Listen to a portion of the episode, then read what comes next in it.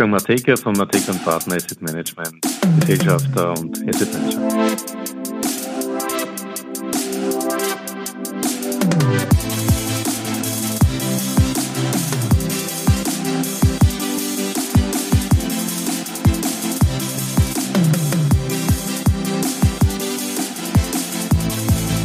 Ja, herzlich willkommen wieder zu Triple M, Matekas Market Memos, donnerstags auf Audio CD.at. Heute macht sich Wolfgang Mateka Gedanken über den Wert von Schulden anderer Zivilisationen. Der Wert von Schulden. Jeder, der schon einmal Schulden hatte, wird eine bestimmte Einstellung dazu haben, die er sich durch das Verhalten seiner Kreditgeber und Art und Weise, wie er mit diesen Schulden umgegangen ist, gebildet hat ob Spielschulden oder andere Ehrenschulden, ob soziale Verpflichtungen oder einfach nur der Kredit einer Bank oder einer bankähnlichen Institution. Onkel Carlo zählt hier hoffentlich nicht dazu. Schulden sind Verpflichtungen und, wenn man Volkswirten und Wirtschaftsforschern glaubt, der Motor jeder wachsenden Zivilisation. Nun, das zu Ende gedacht, geht es in den USA gerade um deren Zivilisation, oder? Die USA haben finanzielle Spielregeln und die gelten nicht nur für die kleineren Kreditnehmer, sondern auch für die USA selbst. Der Finanzhaushalt der größten Wirtschaftsmacht der Welt unterliegt einer fixen Disziplin und internen Budgetvorgaben. Werden diese durch exogene Schocks oder gar allzu freizügiges Vergeben von Geldern, auf Neudeutsch Deficit Spending, belastet, so ist man auch als Finanzministerin der USA den Kongress Rede und Antwort schuldig. Das nicht nur, weil es der Kongress so liebt, im Nachhinein zu bestimmen, was klug ist und was weniger klug war, sondern weil der Kongress auch jene Instanz ist, die weitere Kredite freigeben kann und, falls die Umstände glaubwürdig sind, dies bis dato auch immer getan hat. Dieser Prozess ist definitiv regelmäßig und, sofern nicht außerordentliche Belastungen sprunghaft auftreten, wie beispielsweise SARS-CoV-2, auch erfolgreich. Irgendwie blöd halt nur, dass man in den USA immer so eine Art Balance zwischen Senat, Klammer demokratisch, und Kongress, Klammer republikanisch, hat. Und so wie es nun einmal spielt, gerade dann, wenn die Demokraten die Republikaner brauchen, diese sich ziehen und umgekehrt. Doch jetzt drängt die Zeit. Der sprichwörtliche Hut beginnt ein wenig zu glosen, die Federn darauf rauchen bereits.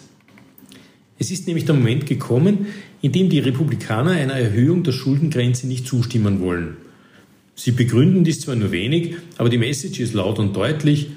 Jetzt, wo ihr uns braucht, wollen wir auch etwas dafür, nämlich mehr Macht und der Öffentlichkeit zeigen, dass ihr schlecht bei Finanzen seid. Der Wahlkampf, in dem sich die USA offensichtlich bereits befinden, ist eben nicht gut für Prozesse, wo Einigkeit erforderlich ist. Das, was die Kapitalmärkte aber beunruhigt, ist weniger die Einschätzung, dass es am Ende ohnehin zu einer Einigung kommen muss, denn der gemeinsam gefühlte Schmerz einer Zahlungsunfähigkeit trifft dann beide Lager, sondern vielmehr die Antwort auf die Frage, wie weit die Republikaner bereit sind zu gehen, bevor eine Einigung stattfinden kann. Riskieren sie das Downgrade durch die Ratingagenturen? Wobei S&P und Moody's zwar US-Agenturen sind, aber Fitch als Dritte gehört eigentlich zu Frankreich. Kann man transparente Märkte wirklich so spielen, wenn nicht gar für Parteiinteressen missbrauchen? Und merken sich die Märkte gerade in so sensiblen geopolitischen Zeiten ein solches Verhalten nicht für länger? Es ist klar, dass sich die Kapitalmärkte nach wie vor in hohen Erregungszuständen befinden, wo neues Übel unerwünscht ist. Inflation, Notenbankpolitik, Konjunkturkrieg, China, Taiwan, Wahlkampf, Klimawandel, All dies sind Pfeile, die bereits im Körper der Börsen stecken. Wenn nun, angeheizt von Marktteilnehmern, an Handel und daher am sprunghaften Wechsel von Angst und Chancenbewusstsein, Gier ist hier definitiv falsch, hochgradig interessiert sind, um nur ja viel hin und her zu traden, das Bewusstsein eines Spiels mit dem Feuer verstärkt wird, wird sich der eine oder andere Marktteilnehmer als Spielball erkennen und verärgert seine Interessen anders positionieren. Die Volatilität nimmt in solchen Phasen daher immer zu. Das politische Kalkül wird dabei, je länger das dauert, immer transparenter. Bis man am Ende erkennt, wie vieles wem wert war. Doch aufgepasst, der taktische Schuss kann an den Kapitalmärkten auch nach hinten losgehen. Denn manchmal ist dieses wie viel für einige